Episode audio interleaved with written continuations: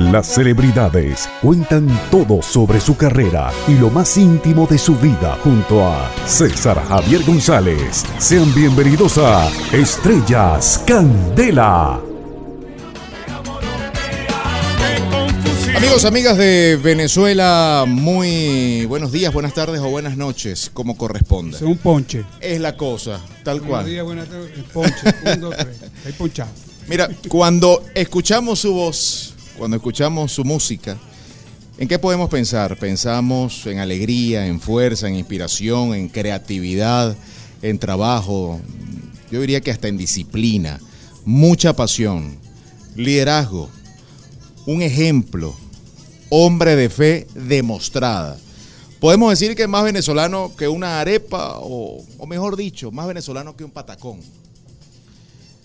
Vamos a recibir con mucha emoción, con mucha humildad a un amigo de AM y FM Center, a un amigo personal, a uno de esos grandes exponentes de la música hecha en Venezuela, de música bien hecha, bien trabajada, bien escrita, bien producida, que disfrutamos los venezolanos y que disfruta buena parte del mundo. Con un aplauso recibimos nada más y nada menos que a Gustavo Aguado y su guaco. Gracias. Bienvenido, Gustavito. Esos son ojos de cariño. Como es amigo mío hace mucho tiempo, ese poco de flores que me tiró ahí. Pero es la Muy verdad, agradecido, es la verdad, chico. Esta es tu casa, agradecido nosotros de que estés con nosotros, porque además siempre cuando se pensó en el proyecto de Estrellas Candela Pura para MFM Center, queríamos buscar lo mejor de la expresión artística venezolana, que hay mucha, hay mucha, mucha, en todas sus facetas, pintores, escultores, poetas, cantantes, bailarines, y creo que es momento de realzar eso, de que la gente Sí. conozca un poco, un poco de, de- de- de esos venezolanos, de esos buenos venezolanos que son la mayoría, que estamos convencidos que son la mayoría, y hoy corresponde, y para mí un placer poder eh, explorar un poco la historia de nuestro amado Gustavo Aguado. Muchísimas gracias. Aquí estoy acorralado. Eh, entrégate que estás rodeado. Estoy rodeado. Gustavo Aguado, por supuesto nosotros pensamos en Gustavo Aguado y tenemos que irnos al occidente, al Zulia, a tu Maracaibo natal. Háblame de tu barrio, háblame de dónde nació Gustavo, en Yo- qué hospital o en qué casa nació Gustavo. Mira qué coincidencia. Yo nací en, en el Saladillo, en el hospitalito, al lado de la- en el Chiquinquirá, al lado de, de- de la patrona. Y ahí mi vinculación con la, con la reina morena. Este, en el año de 1949 nací yo. Y cuando abrí los ojos estaba 3 de noviembre del 49, la basílica al lado. Wow. Yo creo que me- por eso es que no va tan Em- bien. empezó súper bien la cosa. Empezó, pero ya, ya arranqué ganando. Entonces, y, a- y todavía a esta época yo le atribuyo el- el- la perpetuidad de Guaco en el, en el tiempo. No a eso que nombraste, la inteligencia, la persistencia, que sí tiene que ver un... Un poquito, un poquito. Esa es la chinita. Pero esa es la que manda, esa es la que Esa es escribe la, historia. Eso es un- buscarle una explicación es divina. Qué bueno. Tiene que ser divina. Pero nos vamos al Saladillo. Nacemos Total. en el Saladillo, rodeado de gente buena, gente amable, Sí. de buena comida. Háblame de tu familia, háblame de tu madre, háblame de tu padre, háblame de tus hermanos.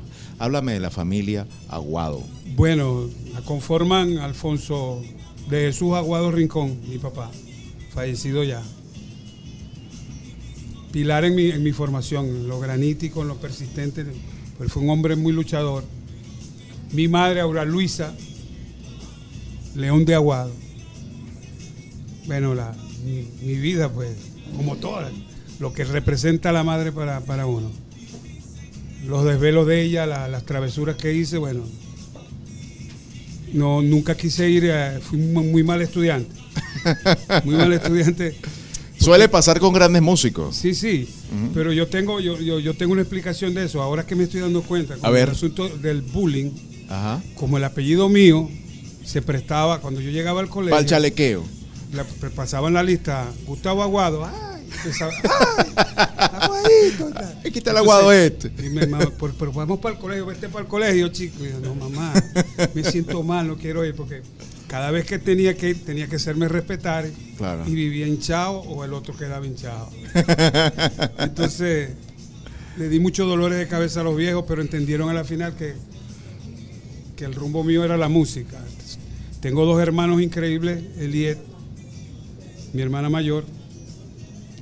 Es como mi madre, pues mi mamá sentía celo de ella, porque la, la- la afinidad que teníamos los dos era increíble, la, la- que persiste todavía. Y mi hermano, el Pompo, Alfonso Aguado, y el surrapo de la familia que soy yo. Esa es mi familia en contexto. Qué bueno, qué bueno, qué bueno. Ahora, tu familia, ¿tú eres el mayor, el menor? El menor, el surrapo de la... El menor. allá, el menor. Chévere. ¿Tus hermanos músicos también? Sí, pero músicos receptores como yo. Lo que pasa es que mi mamá se equivocó, le, le puso un profesor de música a mi hermana Ok, y a mi hermano. ok. Y el que tenía un poquito de talento lo relegaron. Entonces, eso es una cosa que yo le, le recrimino a ella siempre, pero... Perdieron los bonito, cobres con el- con el- Perdieron los cobres ahí. El que tenían que metérselo era el otro, el chiquitico. Sigue disfrutando de Estrellas Candela junto a César Javier González. Tus primeros pasos, Gu- Gustavo, eh, veo y me gusta cuando, cuando hablas de tu familia porque hablas con amor, hablas con mucho cariño de tu núcleo, de, de- de tus primeros pasos. Eh, de tu colegio, háblame de tu colegio. ¿Dónde comienza, dónde aprende Gustavo a leer y a escribir, a sumar dos más dos? Mamá me mima. Bueno, eso. La cabeza no me da para allá, pero como en la época se utilizaban la, la, mamá, el papá y una maestra cerca de, la, de, de donde tú vivías que, que te impartía esas cosas. Y los colegios, del colegio que me acuerdo cuando en primaria que estudiaba en el Gonzaga, del cual me votaron por eso, por lo que te estoy haciendo del bullying. Ok, Ahí pasé al José Escolástico Andrade cuando fuimos a vivir al centro, de- después para el Yepes y de ahí me mandaron para Colombia. Pasé mi, mi, hice mi bachillerato en Colombia Ok. porque mamá decía, insoportable este muchacho. Entonces me mandaron a estudiar y gracias a Dios que coincidió eso porque en el colegio que estaba en el Carmelitano de Pamplona, pues se acostumbraba para la época que los, los- los- los padres enviaban a estudiar porque era una, la, la- calidad de la educación en Colombia es muy buena y para, para quietar a los, los- muchachos, los demonios de los muchachos, las travesuras y la cosa, te voy a mandar para Colombia a estudiar eh, interno para que te hagas hombre y tal. Bueno, a mí me tocó eso y ahí el, en un colegio de, de curas y, y había mucha música de por medio. ujú. Había un componente musical que ellos le llaman la tuna, Ajá. que es la tuna carmelitana, que se visten como los mosqueteros, a la usanza, con capa y eso. Y estar ahí era una- un vínculo para poder salir a la calle y conocer- darle serenata a las muchachas. Porque Pamplona es una ciudad netamente estudiantil. Sí. Y las diversiones que tenía estar en la tuna, el privilegio que tenía que podía salir una vez al mes a darle serenata a las muchachas de los colegios, las belemitas, las terciarias, las terciarias, la presentación, y a ver si te controlabas una, Una, una de las muchachitas claro. ahí, vos sabéis. Re- relajado, que me imagino que no pasó nunca. No. hay que, pasó, hay sí que aclarar. Porque, porque tú ganabas, tú ganabas prebenda con cuando te levantabas una muchachita te- en, la- en tu capa, Ajá. te mandaban, te, te mandaban una cinta que tenías que pegarla a tu ah, capa. qué bien, fíjate. Estamos hablando de Pamplona. Pamplona, norte de Santander, Colombia. Hasta- Oh, gloria y marcha, sí. ¿Hasta qué edad estuviste en Pamplona? Hasta los 18. Regresas a Maracaibo. A Maracaibo. Listo. Pero antes de regresar a Maracaibo, ¿recuerdas el nombre de tu primera novia, de tu primer amor? De esa con la que tú pudiste haber dicho, esta es mi novia, se la presento, mi No, novia. Bueno, una novia que tenía en la calle Real, se llamaba Betty. Coinciden- coincidencialmente hay dos Betty, Betty en mi vida, Be- Beatriz. Ok. Y vivía, era nativa de la zona y, y tenía un almacén muy importante en Pamplona y, y me enamoré de ella. Te gradúas en Pamplona de bachiller. Sí. Regresas a Maracaibo con qué planes? Bueno, seguirla, pero ya en, en- en ese interín, yo venía de vacaciones y estaban los guacos ya funcionando como, como grupo gaitero, pues entonces Ok. Mi primo Carlos Clavel me introduce en los guacos y, y ahí empieza mi Ajá. carrera en los guacos. Pero antes de llegar allá, hay cosas que quiero explorar un poquito.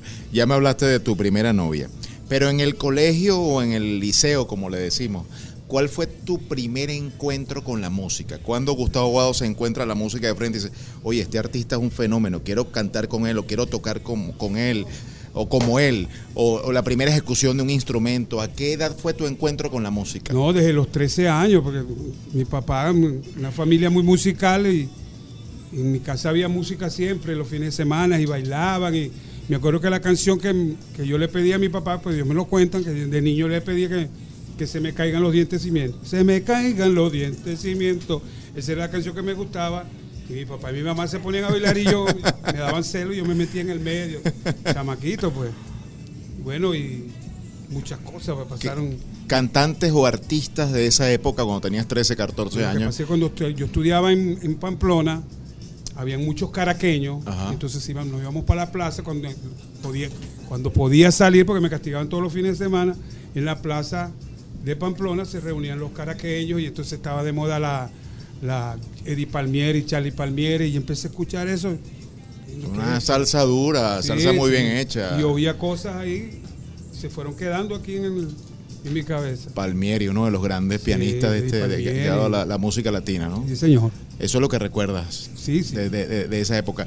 Y de, y, de, y de otros géneros que no haya sido la salsa, ¿qué recuerdas de, de- de- de la música americana tal vez, europea? ¿Qué recuerdas? No, pero momento? eh, acuérdate que, que te digo yo, la música venezolana, escuchaba mucho de la época que si Mario Suárez, las cosas que se hacían aquí, eso también se fue formando. Después empecé a, cuando salió el de Maro Romero, me encontré con eso en un choque Wow. en mi cabeza estructural, pues ahí me cambió todo. Aldemaro es un grandes ligas, otro, otro nivel, fuera no, de este no, mundo. Eso, eso me cambió la vida a mí Sí. totalmente. El conocer a- que son mi, mi, mi formación, pues, o sea, las personas que más me influyeron, bueno, y de la música americana, bueno, muchas cosas, pues, Nat Cole, que para mí, bueno, estábamos comentando eso ahorita con Luis, de ahí es que sale Frank Sinatra y todas esas cosas, y para mí es un musicazo, un pianista increíble y cantante bueno, yo he escuchado desde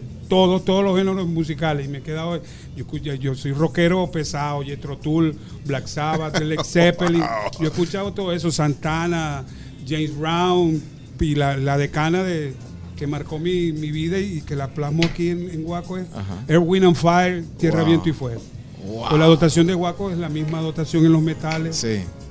Qué interesante, qué interesante Ese- conocer es- eso, ¿no? Esa es mi marca, Qué bueno, viejo, qué En mi- bueno, qué, qué- qué mi interesante. influencia pues. Estrellas Candela. Bueno, vuelves a Maracaibo a los 18, me dice que te encuentras con los guacos que ya estaban tocando, con su furro, su tambora, su cuatro, y te incorporas a la... A la A la banda, A la- ¿no? a la- claro, acuérdate que yo iba y venía y, Ajá. Y tocaba- las cantaba- cantabas eventualmente. la gaita y me metieron y, y en, en enero tenía que salir otra vez para allá, pero ya cuando llego definitivo a- me empiezo a integrar a la y ya empieza la, la, la inconformidad, la rebeldía. Ya esto está muy rutinario, la arrancada del cuatro, ranga, ñan, ñan, ñan, ñan, el ñan. llamado a la gaita. Entonces, entonces ya empiezan a cambiar las cosas, ya empiezo a tomar ya, de- a- me dejan a, a tomar decisiones y empiezo con lo que estaba pasando con, con lo que estaba oyendo, tratar de meterlos ahí, De innovar. de innovar, de cambiar. Pero, claro, antes, antes de irme a la, a la propuesta musical, que ahora es un ritmo, que ahora es, es un sello, ahora es lo que Venezuela identifica como tu sonido, como el Sí. sonido guaco. Antes de llegar allá, háblame de la gaita, háblame de la gaita como tradición, háblame, háblame de, de- de- de- de la música de tu tierra, de, rendirle homenaje cada 18 de noviembre a la chinita, o de que la gaita definitivamente sea el ritmo que identifica la Navidad, el, la- el momento más bonito de los venezolanos. Cu- ¿Cuál es, cuál fue y cuál sigue siendo tu relación con la gaita? No, no, eso no, eso no se pierde nunca, es un, un lazo comunicante ahí que no se rompe, pues. Este, todos, todos los músicos aquí, ni, siquiera los maracuchos, todos los músicos aquí importantes en Venezuela empezaron tocando gaita. Te puedo hablar de Ilan Chester, los, los quinteros, todos empezaron a tocarlos. Te estoy hablando de los, de los importantes. Porque imagínate tú, los maracuchos, ¿quién no, quién no quiere la gaita? Yo, yo nací cre- escuchando gaita. Y mi papá fue gaitero y oía las, las anécdotas. Y marcado. Que Maracucho no está marcado por la gaita No. zuliana. Bueno, y empezaron, la- empezaron a salir las, las- las leyendas, los grupos ya formales. Acuérdate que la gaita se hacía en familia. Sí. Y como con los guacos era un grupo que se, se hacía para tocar en familia. Que vamos a tocar en, la casa de Luis Fernando Borja. ¿Cuál es el pago? Bueno, que vayan bastantes muchachas, comida y, y la y el azuquiqui, vos sabés. Eso, claro, cómo no. Ese era el pago. La pues. espirituosa. Es la espirituosa. Entonces, pero ya cuando la gaita empieza a tomar este lo que dijiste tú antes, que a expandirse y ser un, este, bandera del folclore venezolano en las navidades, empieza a salir Cardenales del Éxito, Rincón Morales, Estrellas del Zulia, los grupos importantes. Y yo veía a Ricardo Aguirre, ese era mi ídolo como, como, los demás, es mi dios. Ese era Héctor- el Héctor Lavoe puertorriqueño en Maracaibo era nuestro Ri- Ricardo Aguirre, González, imagínate tú. el monumental de la gaita. Chacho, y entonces todo lo que sé yo de la gaita y amo de la gaita, todos tenemos vinculación con esas influencias de él. Pues. Y, y musicalmente, fíjate que hay lo interesante, no sé si estás de acuerdo conmigo, Gustavo, las cosas han cambiado, por supuesto, con el- los tiempos y la tecnología. Pero tal vez eh, cuando tú escuchabas a La Matancera, por decirte algo, con, con Celia Cruz, era, eran tal vez dos o tres micrófonos cubriendo Sí. la banda y un micrófono, si, si había, Sí. donde Celia Claro. sacaba su diafragma y aquel torrente de voz, que no importaba que hubiesen 12 o 15 músicos atrás, se escuchaba No, Celia. no, eso era cañón a cañón partido. o sea, Pasaba más o menos con la gaita al principio. claro, porque la- el furro, la tambora, el cuatro, la charrasca y vamos para encima con la voz, ¿no? Sí, un micrófono para todos y dos micrófonos haciendo coro así. Listo, ajá. Eso era así. Ahí había que tener de verdad camión, porque si no la, la- la banda atrás te arropaba. Y necesariamente no te. Total, y así, pues así pasó mucho tiempo. De hecho, todas las grabaciones de la época, cuando no había el playback y eso, la de Tito Rodríguez, también Ajá. una influencia muy marcada para nosotros. ¿Cómo no? Todas esas grabaciones y la de, de, de Cole, todo eso era en, en vivo. Tenía un programa en vivo Nat King Cole que era una maravilla, su- suena espectacularmente bien. Y eso es en vivo, ahí no había playback, salía el programa espectacular. ¿Alguna vez tocaste en vivo en una emisora de radio en Maracaibo? Claro, en- con la platea de los éxitos ahí en Radio Popular. ¿Quién no tocó ahí? Ahí tocó todo el mundo. Ricardo Era una Aguirre. parada obligada. Sí, sí. Todavía está la platea ahí, es un- y a veces hacen cosas ahí, pero ahí, por ahí pasaron todos, desde Mario Suárez, Lila Morillo, todos los, todos los grandes exponentes de la música zuliana cantaban ahí, porque los programas se hacían en vivo, pues la, la musicalización se hacía en vivo. Es verdad. El locutor entonces anunciaba como si fuera un show, el show Y de las ahora 12. con ustedes, Eh, tipo Renio Tolina, Sí. por ejemplo. Víctor Sau, ¿me entiendes? Tal cual. Y arrancaba la banda y no te podías equivocar, mano. No, no, no. Vamos no de arriba abajo, y que no es que se ensayó y vamos muchachos. el que- ¿ah? No, y uno llegaba ensayadito Ahora, ahí. aquí, ahora es Pro Tool, no, dale arriba. Vamos a grabar hoy voces, vamos a grabar piano, vamos a teclado, vamos, a- No, vamos con el bajo. claro, Sí, y, sí. ahora tienes afinador, tú sabes, ¿no? Que estás, estás caladito aquí medio tono, vamos a subírtelo aquí para que no vuelvas a cantar. Y te tenías que aprender las canciones, porque ahora te ponen el, En un iPad la... el iPad o el teleprompter ahí. Ah, acá ya había que echarle un camión. no había pista. no, nada, nada de eso, nada de eso. Gracias por acompañarnos en este episodio. Seguiremos conociendo historias en Estrellas Candela junto a César Javier González. En el próximo episodio de Estrellas Candela. Y bueno, y desde ese entonces, como le cantamos a la chinita, las cosas empezaron a cambiar. Entonces me puse por norte, todos los años le vamos a grabar a la chinita.